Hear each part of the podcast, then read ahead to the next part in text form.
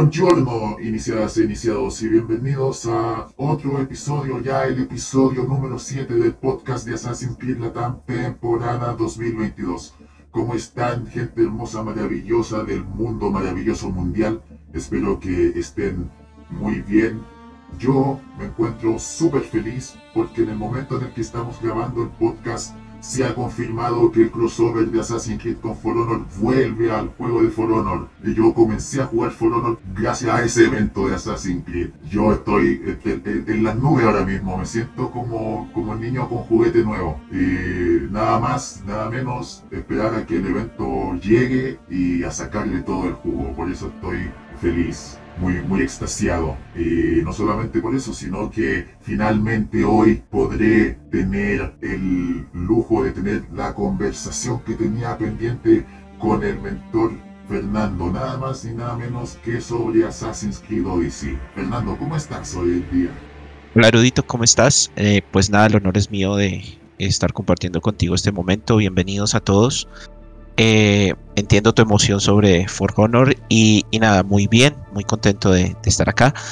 Y pues nada, sí, como tú bien dices, vamos a hablar un rato, una conversación casual sobre Assassin's Creed y, nada, pues bienvenidos de nuevo. Muchas gracias Fernando por, por, asistir al podcast y yo también estoy muy emocionado por tenerte y finalmente tener la conversación de, de Assassin's Creed Odyssey que teníamos pendiente desde hace muchísimo tiempo, desde épocas siderales, desde cuando yo estaba empezando a hacerme conocido como el ave de erudito. Eh, y, bueno, correcto. Eh, la conversación es de Assassin's Creed Odyssey. ¿Merece ser llamado Assassin's Creed? ¿Merece estar en la línea principal de la historia? ¿Qué salió mal con Assassin's Creed Odyssey y por qué es la oveja negra entre los títulos de Assassin's Creed? Fernando, por favor, eh, ¿tú, ¿tú, has jugado Assassin's Creed Odyssey en su totalidad? ¿Te lo has terminado completamente? Sí, sí, este lo jugué completo, jugué todo el contenido adicional. El contenido base, eh, hice la mayoría de las misiones. De pronto las misiones de los eh, extra de, de pronto la comunidad no las hice. Eran algunas más muy enredadas. De hecho, en el último en vivo que hice fue del contenido extra que salió hace poco de, de Odyssey. Y la verdad, eh, de los juegos de la mayor de, de esta generación, hablo de la trilogía de los, de los Isu, por, por llamarla así, Origins, Odyssey y Valhalla. Eh, sí, a mí me parece que Assassin's Creed Odyssey eh, merece estar en la historia principal, merece el espacio porque eh, digamos que conserva aún ese tema principal acerca de la conspiración, de los asesinos, de los templarios, pese a que no habían asesinos ni templarios en ese momento. Pero toda la conexión que se hizo con, con respecto al pasado Isu de, de Cassandra, a su, a su relación con Pitágoras, a su relación con los demás Isu, las conexiones que había, e incluso los, el DLC de la Atlántida enmarca muy bien los Isu, enmarca muy bien toda esta historia de los Isu. Pudo haber sido mucho mejor este, este DLC, pero en términos generales sí combinaba muchísimos elementos de los cuales ahorita puedo decir que Valhalla carece interesante. Bueno, el añadido de la cosmología y la, la mitología es en la comunidad un tema que se ha debatido constantemente. En respecto a este tema de mitología, comparado con Assassin's Creed Origins y Valhalla, ¿crees que Odyssey lo hizo mejor, lo hizo peor, más o menos? Mira, honestamente yo pienso que Odyssey lo hizo bastante bien. Es el punto intermedio entre lo que fue Origins y lo que ahora es Valhalla, que personalmente pienso que se salió completamente del contexto de, un juego de Assassin's Creed. Eh, mira, si te fijas, Origins tiene todo el, elemento egipcio y todo esto, pero lo enmarca perfectamente con los eh, mensajes de, del mensajero. Eh, cuando visita las pirámides, cuando visita, se visita la esfinge, cuando se visitan todas estas tumbas, en realidad lo hace bastante bien y, y captura perfectamente lo de lo lo que era Assassin's Creed en su momento, hasta, hasta Syndicate. Si lo quieres, puedes relacionarlo mucho con lo que ocurría en Assassin's Creed 2 cuando se, mm, Minerva habló con Ezio o cuando eh, Júpiter habló con Ezio, Tinia en este caso, habló con Ezio, o incluso Juno. Entonces, o en, el 3, cuando también Juno interactúa con Connor y pasa todo esto, eh, Origins lo marca bastante bien y todavía conserva el tema muy, muy, muy, eh, como por decirlo así, manteniendo el, eje central del, asunto. Más cuando vemos toda la trayectoria de Bayek hasta convertirse en un oculto o un asesino eh, antes de llamarse Assassin. Y Odyssey retrocede más, sí, pero los elementos mitológicos, si tú los, si tú los ves, por ejemplo, las peleas contra el Minotauro, contra la Medusa, formaba parte del, del proyecto Olimpo, si no estoy mal. Sí. formaba parte del proyecto Olimpo, pero enmarcaba elementos o fragmentos del Edén. ¿Sí? Y no te los encontrabas debajo de las piedras, que incluso era más factible encontrarse elementos del Edén debajo de las piedras mucho más en Odyssey que en Valhalla, si lo comparamos. En Valhalla tú te encuentras de todo, todos los elementos que te puedas imaginar y, ya, y, y, pierde completamente el rumbo y se vuelve totalmente mitológico, totalmente orientado hacia la mitología, pero sin, sin indicar la parte ISU. Si tú no resuelves el, las, las, anomalías del Animus en, en, Valhalla, no te pasa nada y vas a tener la parte mitológica con las visiones de Valka y nada más pero no lo relacionan una con la otra, no hay como un ánimo para, para desentrañar el tema de los ISU, mientras que no dice, tú, si te fijas, sí lo tiene, sí tiene todo el tema y cuando tú matas, por ejemplo, a una criatura mitológica, llámese Medusa, llámese Minotauro, tú extraes el fragmento del Edén que estaba encarnado en la persona que agarró el fragmento. Entonces, y, fuera de eso, en el, en el DLC de la Atlántida relacionan y te informan qué es eso del proyecto Olimpo y te lo ponen con el, eh, ¿cómo es que se llama? Eh, Sí, el de El de Kiro y, y, es algo mucho más interesante que lo que está pasando ahorita con el último juego. No sé qué opinas tú.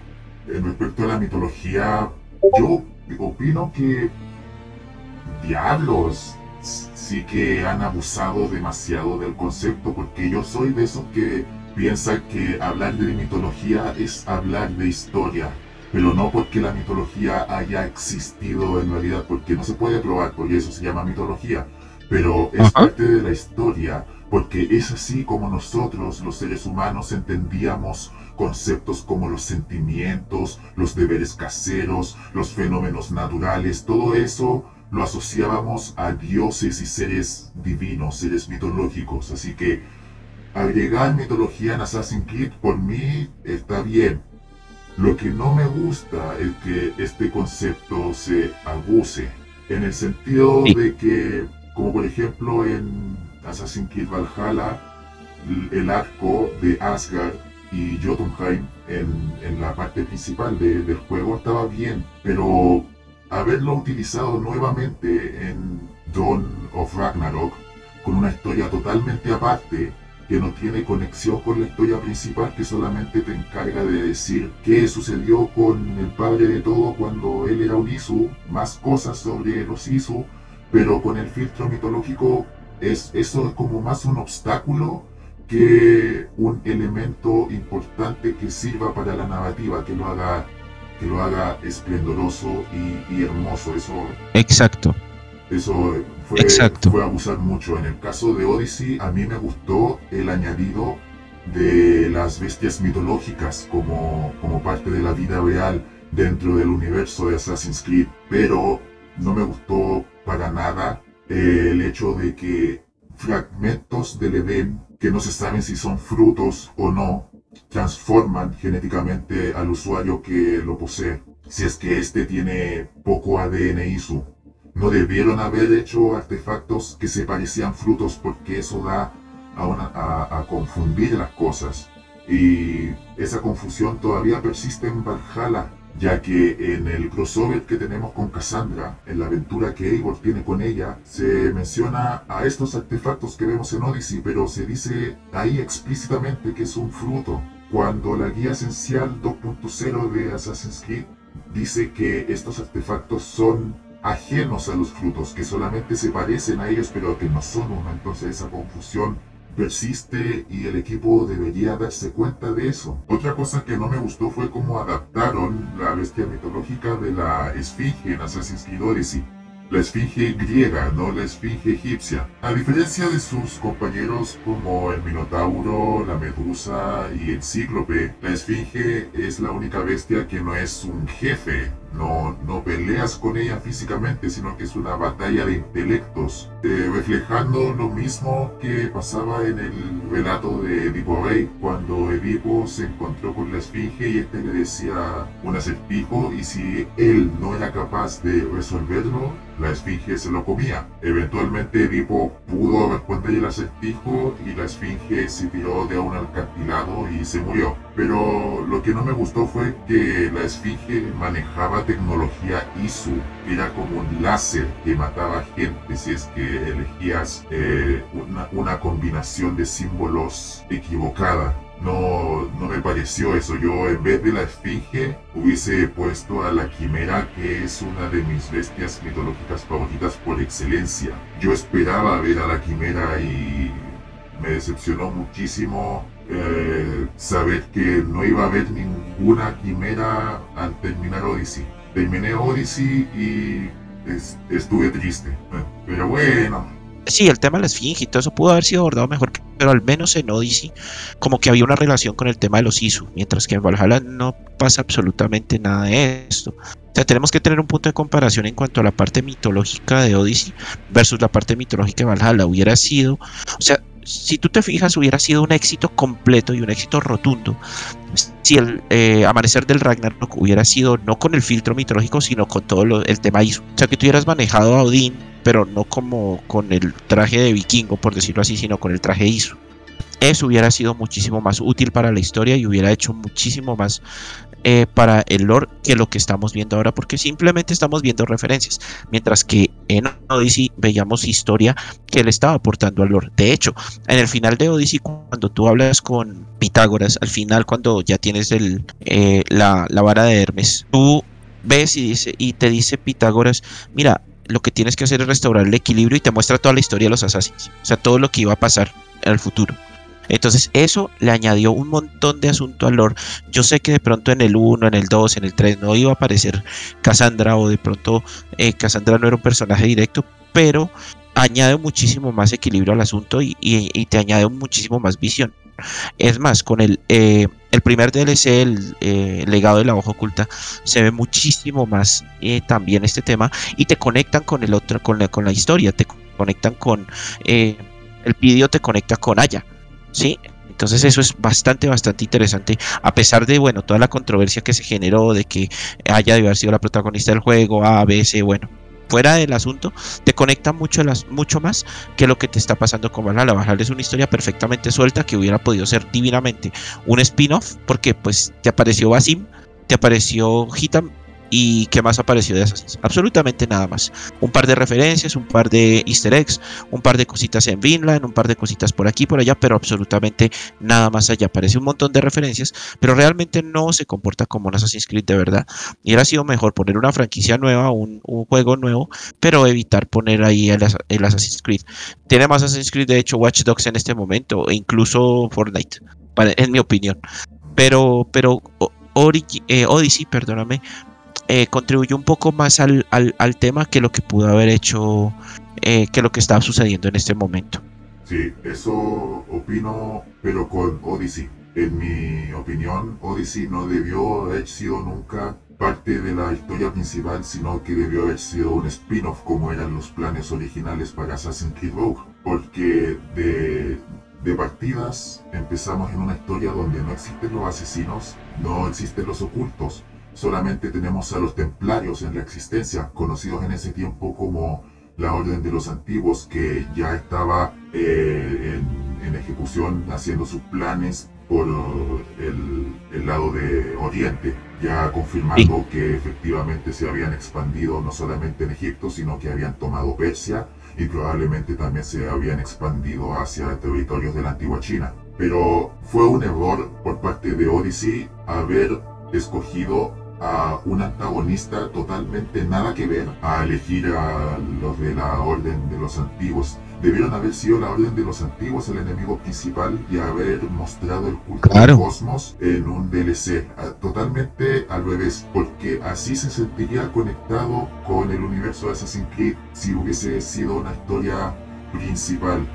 No, ya, los asesinos no están el personaje es alguien totalmente ajeno a los asesinos, pero al menos conéctalo con algo, no solamente con los fragmentos del Edén, que es algo que quería eh, contar Odyssey y que para mí en lo personal fue un fracaso rotundo, no solamente con eso, sino que conéctalo con los antagonistas que nosotros sabemos que se van a convertir en los futuros templarios, como lo es la Orden de los Antiguos, pero el equipo hizo totalmente lo contrario y los mostraron en un DLC de corta duración dividido en 10 capítulos, y solamente sabemos de ellos por documentos que encontramos en el, en el mundo, porque la historia difícilmente se enfoca en el desarrollo de la Orden de los Antiguos. Toda esta información adicional la, la obtenemos de documentos que leemos, ya sea en la base de la Orden de los Antiguos, repartidos por el mundo, porque el hecho de que había una alianza entre la Orden de los Antiguos y el culto de Cosmos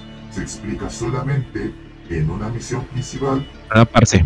Y el resto de detalles está repartidas en documentos que encuentras por el mundo. Sí, sí, sí, lo sé. Ahora, pero pues lo que yo veo es que, ok, en eso tienes toda la razón y concuerdo perfectamente contigo que el enemigo principal debe haber sido la Orden de los Antiguos y no el culto de Cosmos.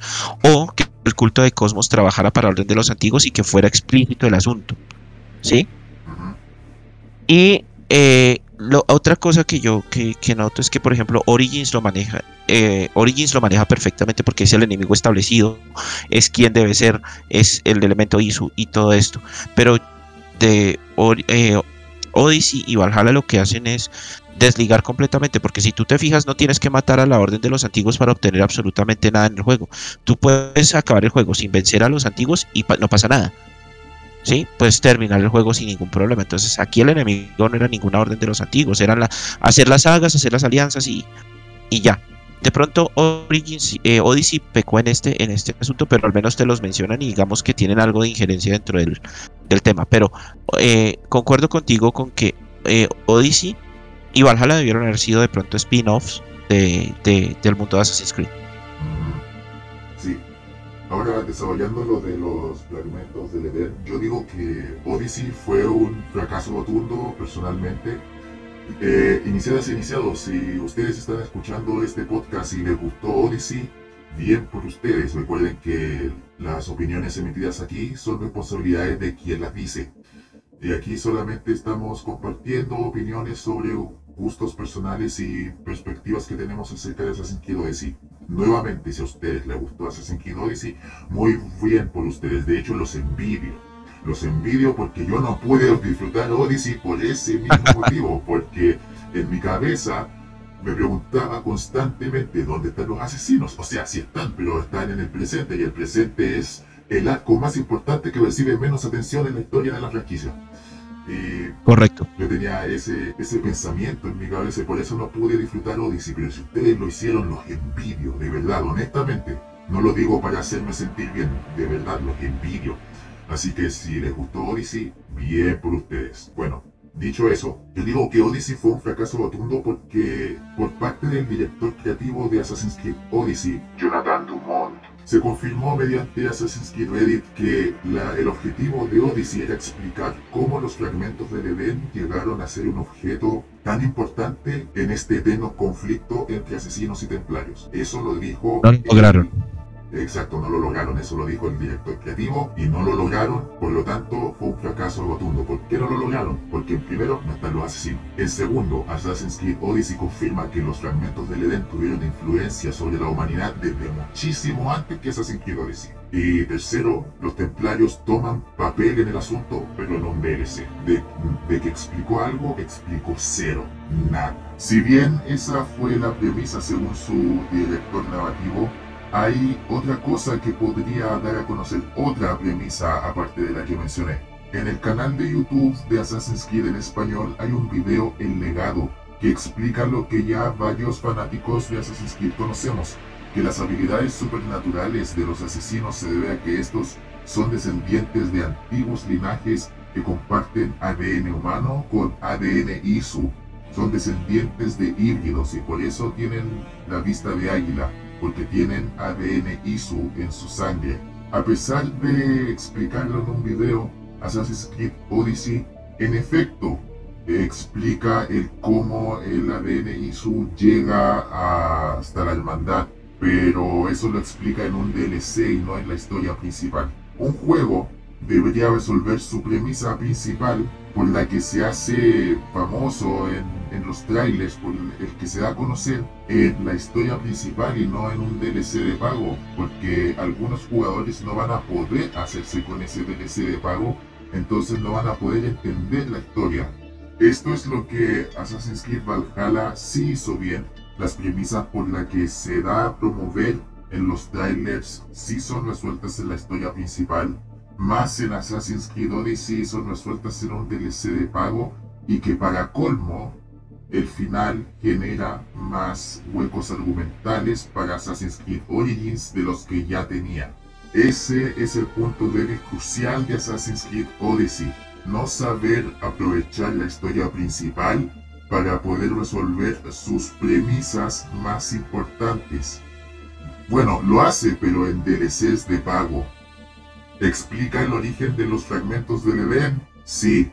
¿Explica el origen de cómo los asesinos tienen estas habilidades extraordinarias? Sí, pero no es un origen per se, porque ciertamente algunas personas pudieron tener más ADN ISO que otras, entonces el origen no necesariamente está en la guerra del Peloponeso, sino que se puede situar incluso antes en cualquier otro periodo histórico. ¿Explica por qué la lanza de Leónidas dejó de funcionar? Sí, pero eso lo hizo en un DLC que salió cuatro años después, que resulta ser, para mí, el mejor contenido de Assassin's Creed Odyssey, su epílogo. El epílogo era el que el juego se merecía, pero Odyssey no supo manejar los tiempos para poder resolver sus premisas y esperó, como sigo diciendo, al último para poder hacerlo. Por eso fue un fracaso para mí. Y uniéndose a esta red de conversaciones, tenemos a Edu, también parte del equipo de Assassin's Creed Latam. ¿Cómo estás, amigo, hermano, socio, colega, primo, Edu? A ver, mucho gusto de estar aquí, eh, sumándome a estas pláticas de, Assassin's Creed, de Lore y todo esto. Eh, nada, eh, agradecido de estar aquí.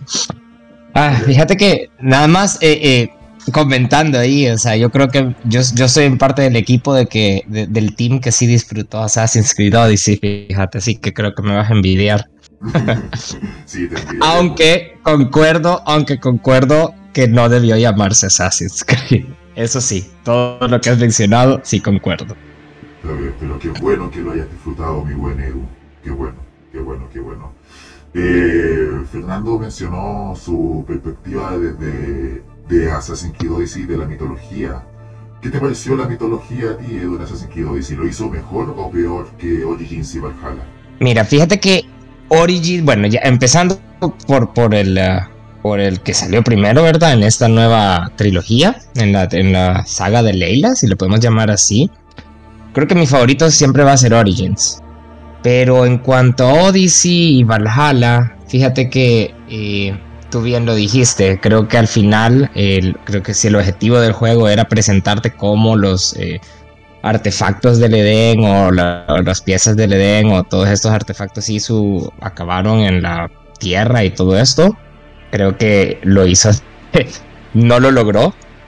y, y, también este, en cuanto a la parte de mitología, historia, tenés ahí que te explican el culto del cosmos y todo eso que ya estaban hablando y que la orden de los antiguos y de repente van pequeños easter eggs de cómo empezó la, la, orden de los asesinos y todo esto con los ocultos, pero esa, eso ya te lo meten en un DLC que es el, el creo que fue antes de, de la de la Atlántida, del DLC de la Atlántida en Odyssey, que era el, la primera oculta, creo que se llamaba, ¿no? El legado de la primera.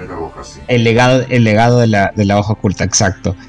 Y ya, o sea, y eso aparte de que ese easter egg enorme te lo meten en un DLC de pago. O sea, eso creo que me acabó afectando al final mi experiencia un poquito. Eh, pero sí, la verdad no, no, no, no lo sé. Me encuentro con que, mira, los personajes que me encontré en Odyssey, la historia de Cassandra y todo eso, creo que fueron súper atractivos y todo eso, pero no, no resuenan con la temática principal de, de Assassin's Creed, que gira en torno a sigilo, asesinos, este conflicto bélico, político y todo eso. Y, eso se miraba, no se miraba tan bien plasmado en Odyssey. Pero eh, algo que sí le puedo dar de positivo es de que el personaje de Cassandra y como queda Cassandra al final de, de Odyssey, eh, creo que la pone como en una posición de tener más historias desarrolladas en el futuro, ya sea en contenido adicional a la saga, en el contenido transmedia o en una serie o inclusive podría ser en, alguna secuela o algún otro juego.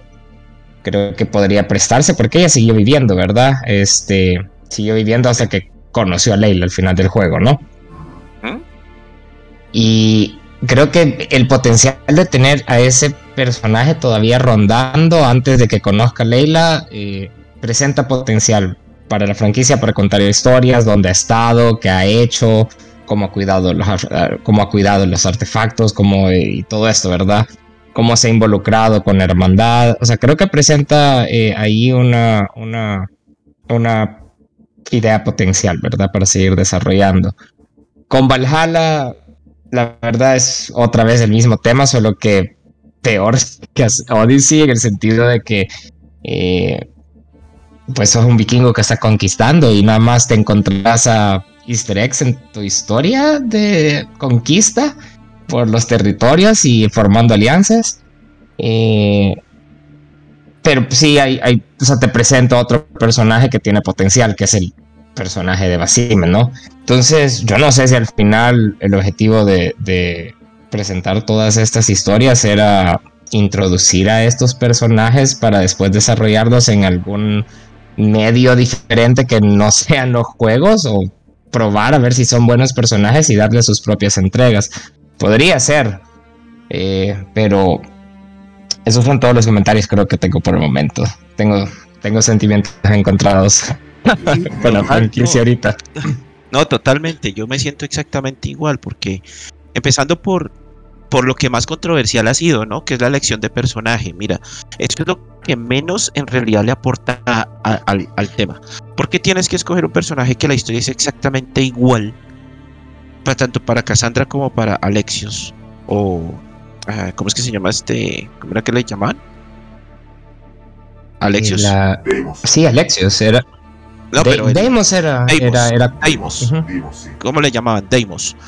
O sea, ¿qué, ganaban, ¿qué ganaban con hacer este tipo de cosas? Eh, eligiendo un personaje que finalmente no te va a inferir en, en, absolutamente nada dentro de la historia y que va a ser es para confundirte, ¿no? Porque eso también fue un tema complicadísimo. O sea, bueno, yo soy eh, Alexius, entonces me toca enfrentarme contra mi hermana, pero se supone que el Animus tiene que reconstruir la historia del personaje con el cual esté en tu ADN. Y ellos no eran ni siquiera eran gemelos, ¿no? Era el hermano menor. Alexius era el hermano menor de Cassandra.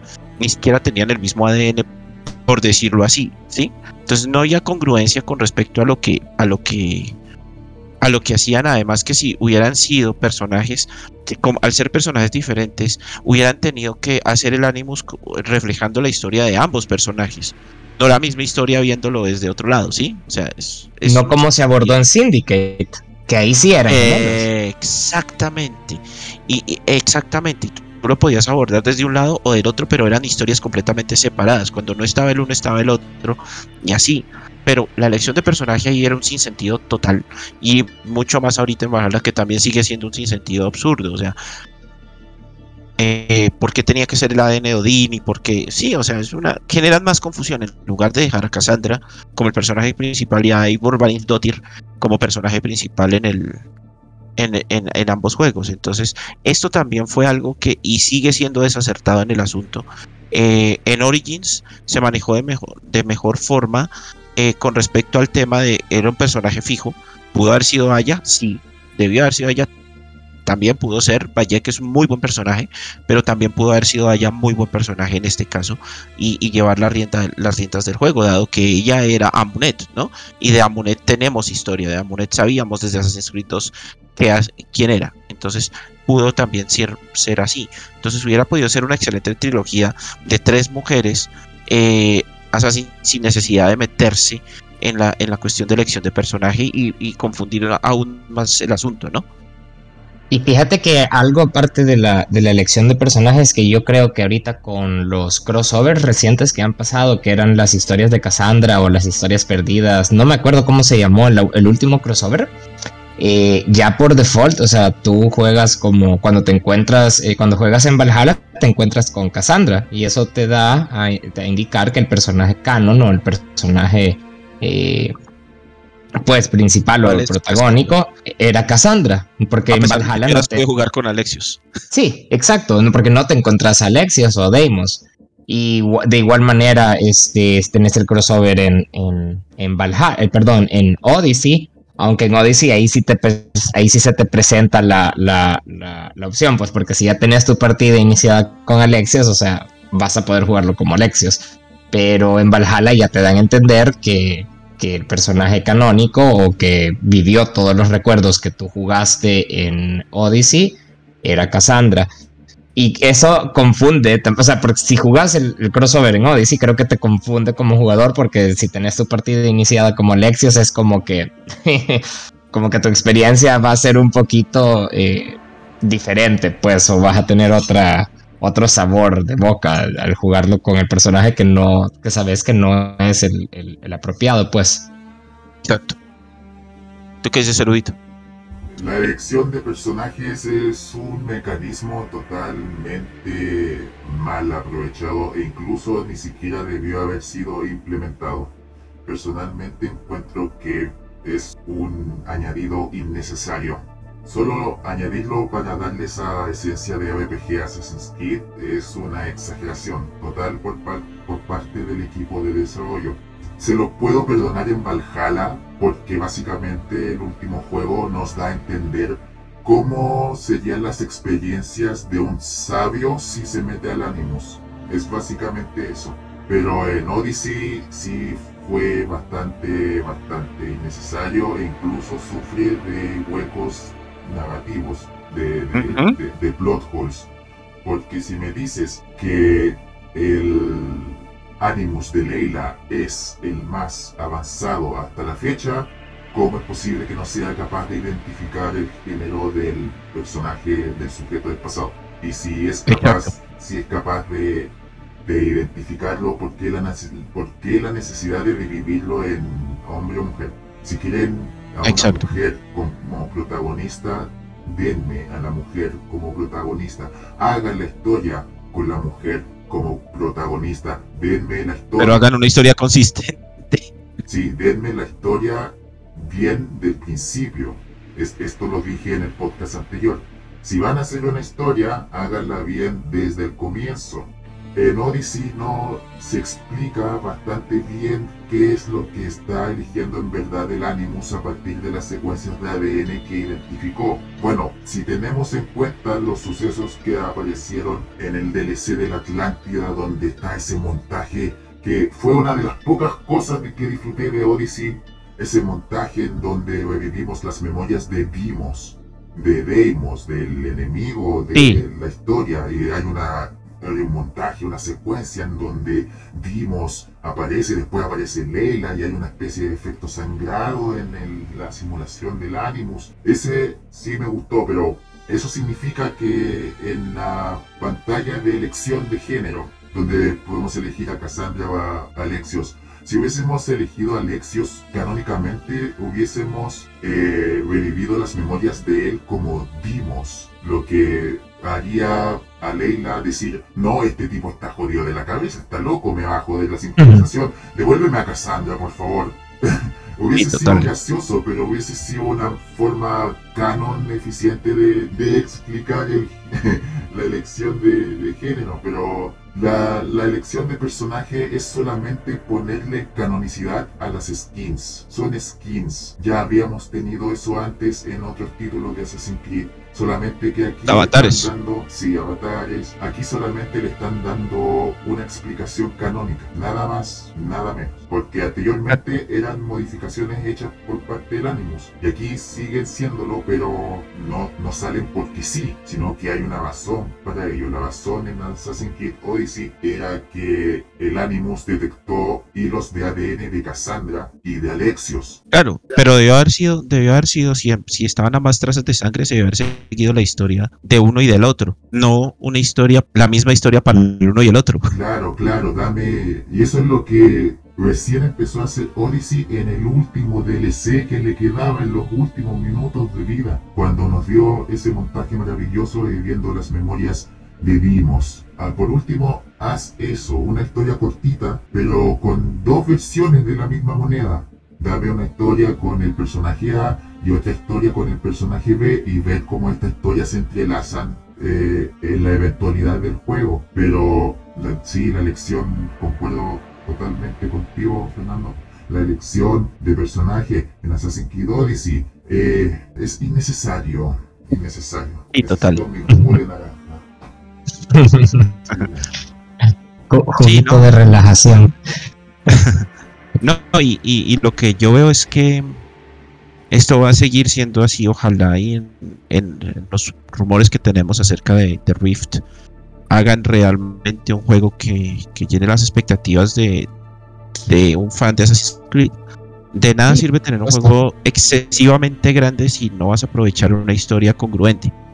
O al menos que trate del juego, ¿no? Yo creo que Assassin's Creed Rift es la última oportunidad de demostrar que el modelo antiguo de Assassin's Creed que veíamos antes de que la fiebre RPG viniera eh, funciona y que efectivamente puede traer eh, dinero. No, yo creo que yo creo que fíjate que ahí, ahí sí tienes razón, o sea, que creo que los juegos independientes, o sea, no cuando, digo independientes me refiero a los juegos con una narrativa estructurada, por decirlo así, que no sean modelo de servicios o free to play o cualquier cosa eh, que sea catalogado como servicio, sino que tenga su inicio, ¿cómo es? Inicio y muerte. O sea, tú agarrabas el Assassin's Creed 2, lo iniciabas y lo terminabas y ahí tenías su muerte. Pues te podías rejugar, podías poner de skins, podías hacer las misiones de manera diferente, pero es una historia cerrada, ¿no? O sea, no hay más eh, no, no hay más. O sea, tenés DLCs, pero no hay más. No hay un componente de servicio que tú estás pagando por más historias. sí, el ciclo de vida de juego, exacto. Yo creo que esa fórmula todavía va a seguir vigente. Pero. si se fijan, lo sigue siendo. Si sí, lo sigue siendo. Eh, juegos como de los, los juegos de Nintendo normalmente son así. Y te agregan algún contenido extra, pero para rejugarlo. Eh, te ponen pista, eh, ahorita, o sea, después de 2014 años, con Mario Kart 8 te sale, te sale mayor contenido, te salen pistas nuevas para rejugarlo, pero no te, no te ponen un montón de cosas innecesarias. Como por ejemplo el, el, ¿cómo es? El, el, el unioso o, o socorno. el socorno que acaba de salir en, el, en Valhalla. No, fíjate que siempre vamos a, tener juegos así. O sea, y un gran ejemplo también es, eh, lo puedes ver con estas grandes eh, grandes juegos triple A, tipo, eh, ahorita tenemos el reciente del Ring, podemos hablar de los exclusivos de PlayStation, que son historias eh, narrativas grandes, pues, y, y, son historias y son historias cerradas que no tienen un componente de todos estos modelos de servicio, pues eh, como free to play o, o, live service y todo esto, o ongoing games y todo esto, ¿no? Yo creo que el modelo de Assassin's Creed, o sea, se puede extender, eh, o sea, se puede ser vigente, pero necesitamos una historia que sea eh, muy aterrizada a lo que son los valores de la franquicia, a, cómo empezó la franquicia, y está bien, o sea, la franquicia puede evolucionar, puede, puede llevar una, eh, una línea diferente y todo eso, pero siempre conservando todo estas, el core, pues, porque fíjate, yo no sé, eh, bueno, creo que he hablado contigo, Fernando, sobre, sobre Assassin's Creed Origins, que creo que fue una evolución de la franquicia bienvenida, pues, o sea, fue, personalmente a mí me gustó el, Origins, siento que fue una evolución eh, acertada y hasta cierto punto concerta, eh, mantenía eh, estos elementos core de la franquicia, pues todavía estaba, eh, no estaba tan alejada, alejada de los valores de la franquicia en cuanto a lo que se reconocía Assassin's Creed, pues sigilo, eh, ojo oculta, era un tema disfrutable.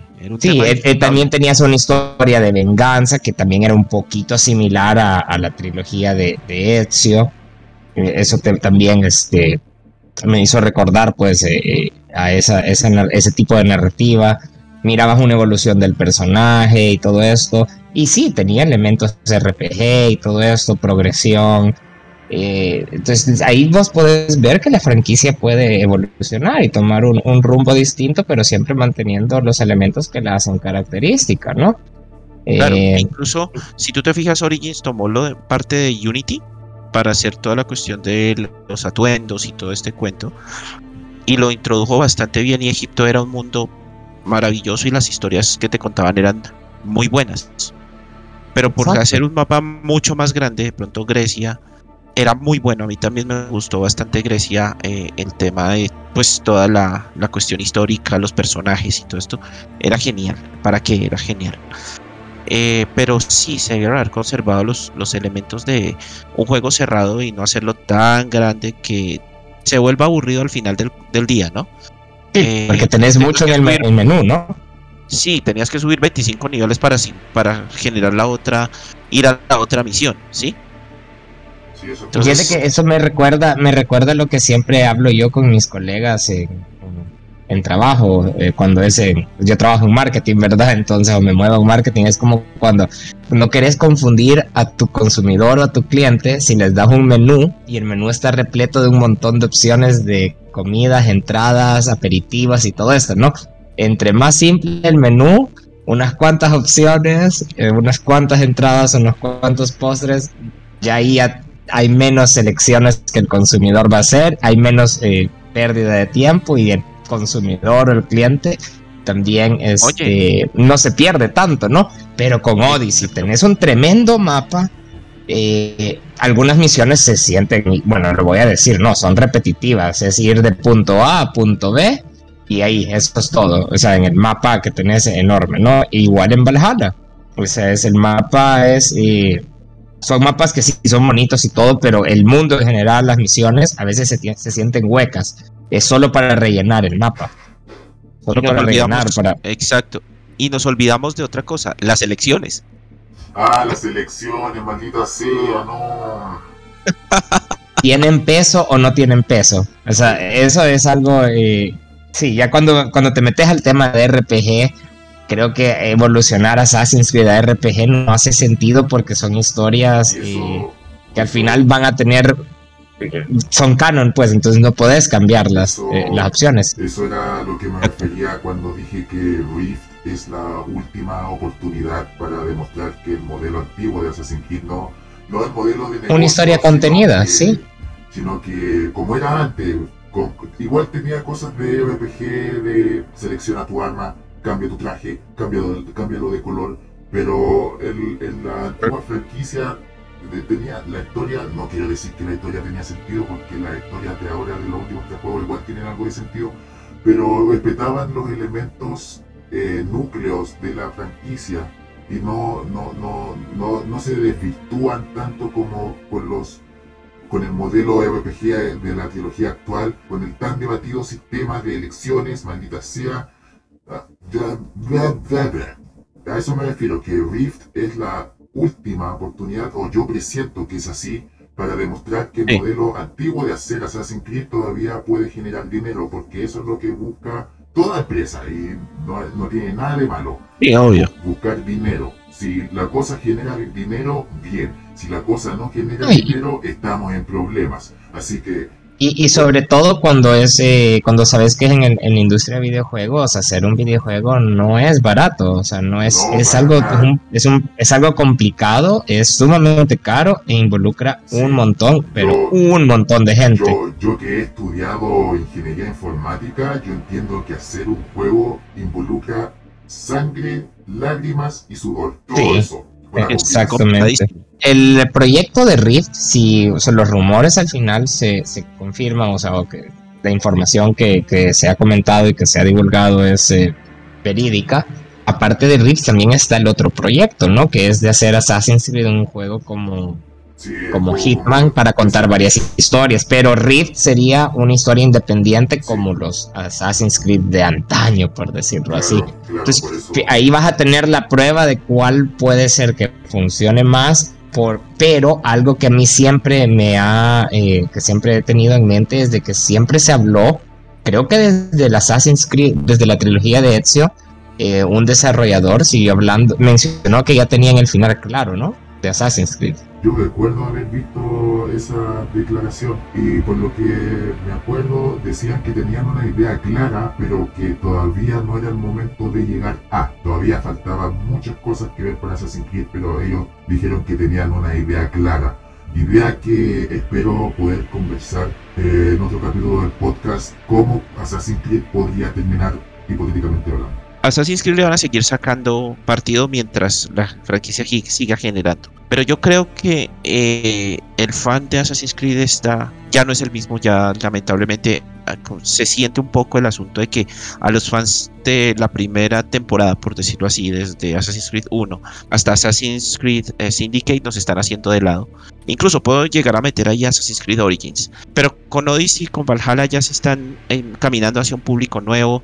Si te fijas, ya son tiempos previos, muy previos a, a los asesinos y todo este cuento, y simplemente a nosotros da huevos de Pascua. Ah, sí, entendí la referencia, hasta ahí. Sí, entonces lo que yo veo es que está migrando hacia otro público, pero lamentablemente no creo que puedan seguir sosteniendo un tema de Assassin's Creed o que le sigan llamando Assassin's Creed algo que en definitiva no lo es en este instante. Y, y yo veo que sí, como tú bien dices, erudito, Rift es como, ok, es como la última oportunidad para saber si esto es redituable o si un modelo anterior es redituable. O quizás es para decir, ah, sí, ustedes a los fans les vamos a dar esto y, sean felices. porque nosotros vamos a seguir dando este, seguir con este modelo. Sí, va a ser, va a ser como Assassin's Creed Rogue, que fue el último juego para la generación de la Play 3, de la Xbox 360 eh. Con eso dijeron adiós para introducirse a la generación a la, nueva generación de la Xbox One. Así, yo, Fíjate que yo dos cosas que puede pasar con Sí, yo creo que va a estar, va a salir justo antes de que anuncien el, el, o de que se, de, que se cumpla el, el, ¿cómo se llama? El proyecto de Assassin's Creed Infinity, ¿no? El que tiene por, por clave así y que sería como una live service tipo Hitman ¿no? Y que Hitman, bueno, al final la franquicia de Hitman le costó un poquito a, agarrar su terreno a la, a la, nueva, a la nueva trilogía de Hitman, pero lo logró, pues, o sea, siendo una entrega episódica y, pero con un final claro, sin, tanto mame de, de toma de decisiones, elementos RPG y todo eso, no, era una historia más eh, contenida, ¿no? Pero con un formato live service. Eh, porque el universo lo, permitía. Fíjate que en cuanto a Rift, ok, puede ser una buena historia, contenido y todo eso, pero siempre algo yo que veo es que hay ciertas tendencias en el mercado, en la situación global y todo eso, ¿no? Porque ahorita tenemos el tema con Valhalla y tenemos el tema vikingo. Y hasta ahorita ha sido lucrativo desde el momento que se anunció, bueno, antes que se anunciara, desde que se anunció, salió y todavía sigue, seguimos teniendo vikingos por hasta por para Navidad, ¿no? De este año. Claro. Tenemos este, y yo no sé si ustedes se acuerdan cuando salió Assassin's Creed 2 y era la trilogía de Ezio, había en el mercado, en la situación actual del mundo, como que el tema del renacimiento estaba en moda, ¿no? Porque se recuerdan que había hasta una serie Da Vinci's Demons, ¿no? Eh, Netflix por allá en ese tiempo estaba sacando la serie de Marco Polo, que les fue un fracaso.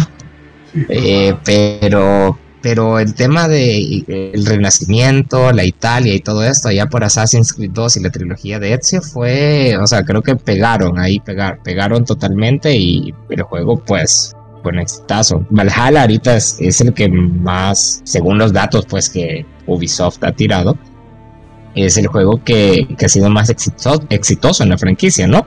Hasta donde yo he leído y hasta donde yo sé. Y el el tema de vikingos, pues tenés ahí las series de Vikings, tenés el montón de cosas de programas de televisión de historia y todo que gira en torno a vikingos, tenés la nueva serie de Netflix de vikingos y Valhalla, tenés una película que se acaba de estrenar ahorita, The Northman, siempre con ese tema así mitológico, vikingos, todo esto, ¿no? Yo solo espero, la verdad, que en algún momento se ponga de moda América y el tema de la Latinoamérica y las conquistas y el imperio maya y todo esto que digan hoy sí vamos a hacer Assassin's Creed en este tiempo aquí en América Latina. O sea, de verdad estoy esperando el momento donde se ponga en moda el tema de Latinoamérica o lo que sea, algún periodo de tiempo o las dictaduras o la crisis de mis lo que sea, pero pero por favor que no metan más mitología. Por favor que se vengan a esta parte del mundo.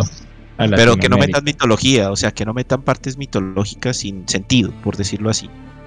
Vas a ver ahí la gran serpiente de. Quetzalcoatl y todo esto. Quetzalcoatl, una gran serpiente que era un invento del Animus para ver.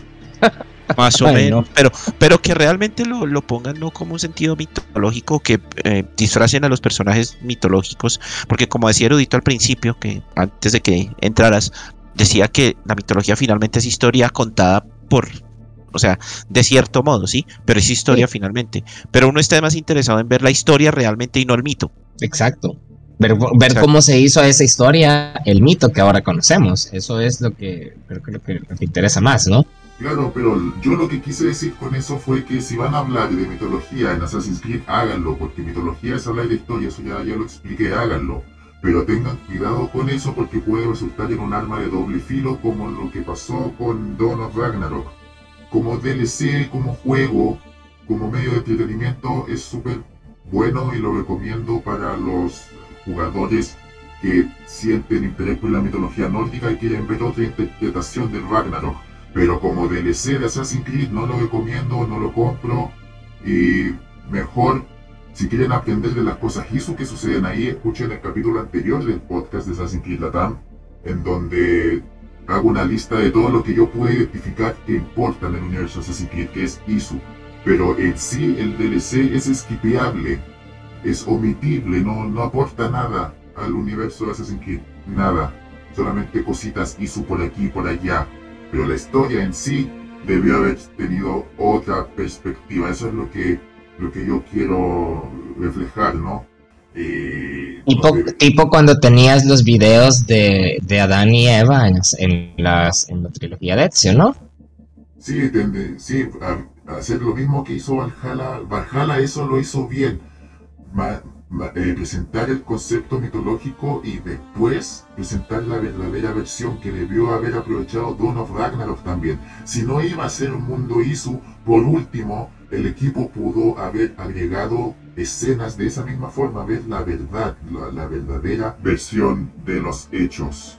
Y sobre las tendencias, sí es importante aprovechar las tendencias, pero si Assassin's Creed no va a ser fiel a sus, a sus núcleos, a sus elementos clave, con, utilizando tendencias no sé cuál será el futuro que le deparará a esta franquicia. Y hablando de elementos que no fueron precisamente bien recibidos por la comunidad en el momento en el que salieron, está el sistema de elecciones.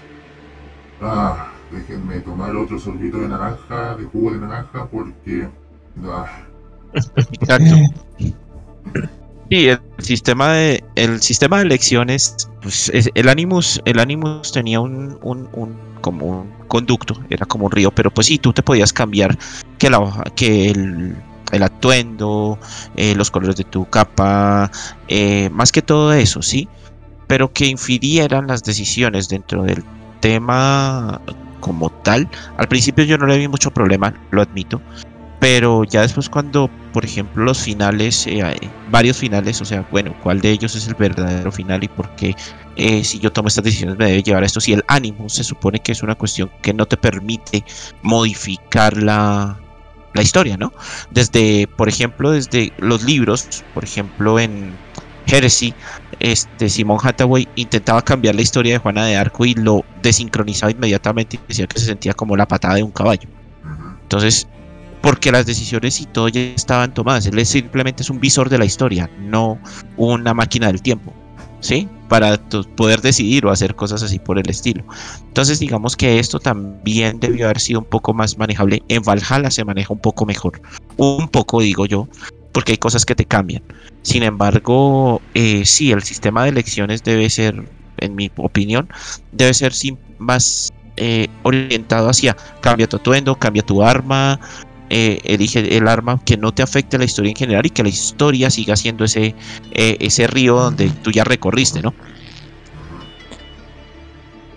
Claro, para saber lo que es canónico en Odyssey basta con leer la novela y de hecho el libro. Eso presenta, claro, eso presenta problemas porque el libro tiene una versión distinta de las opciones que vemos en el en el propio juego. Son como dos versiones de una misma historia y no sabes ni siquiera cuál es cuál, cuál es canónica. Si el libro por declararse que la protagonista es Cassandra o el juego por ser el recurso principal con el que la franquicia sale a flote.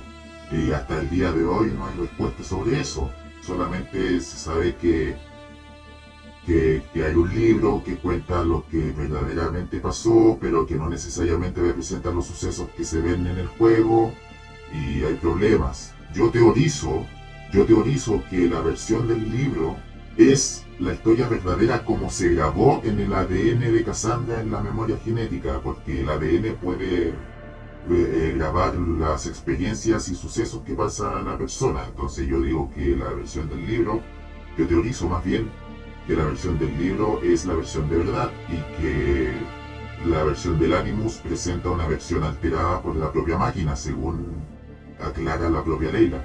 Y ya con cómo saber que es canónico en Valhalla, ya lo he dicho eh, en varias ocasiones en mi Twitter, en las transmisiones de Carlos, que la, cuando se presenta la opción de elegir una opción, valga la redundancia, que tiene como máscaras de teatro, que tiene el mismo símbolo con el que se identifica el carisma en Assassin's Creed Valhalla. Bueno, cuando te aparece esa opción, esa es la opción canónica, dicha por el propio director narrativo Darby McDavid en redes sociales. Es así como se identifica lo canónico en Odyssey y en Valhalla. Leer el libro y elegir la opción de la máscara respectivamente, pero si la elección de el sistema de elecciones para mí es otro añadido que no, no tiene lugar. Si van, yo de hecho voy a lanzarme por la ventana y voy a, hacer un salto de fe con lo siguiente que voy a decir. Si el equipo de verdad está poniéndole fe al sistema RPG de Assassin's Creed, hay solo una forma que se me ocurre personalmente que puede funcionar bien desháganse del Animus y desháganse de la historia del presente. En ese momento le va a salir bien un RPG de Assassin's Creed. Tienen que eliminar Correcto. Si no lo hacen, van a seguir con la misma historia inconsistente, como lo ha sido en estos tres eh, juegos. Y no lo digo como un comentario negativo, sino que lo digo como una crítica constructiva, porque no estoy diciendo que sea malo, porque yo disfruté los tres juegos tengo mis críticas con Origins, con Odyssey y con Valhalla, pero son críticas que yo me observo como cliente de la franquicia que soy. Seré fan, pero también soy cliente porque estoy invirtiendo mi dinero en conseguir copias de Assassin's Creed para jugarlo y satisfacer mi propio deleite.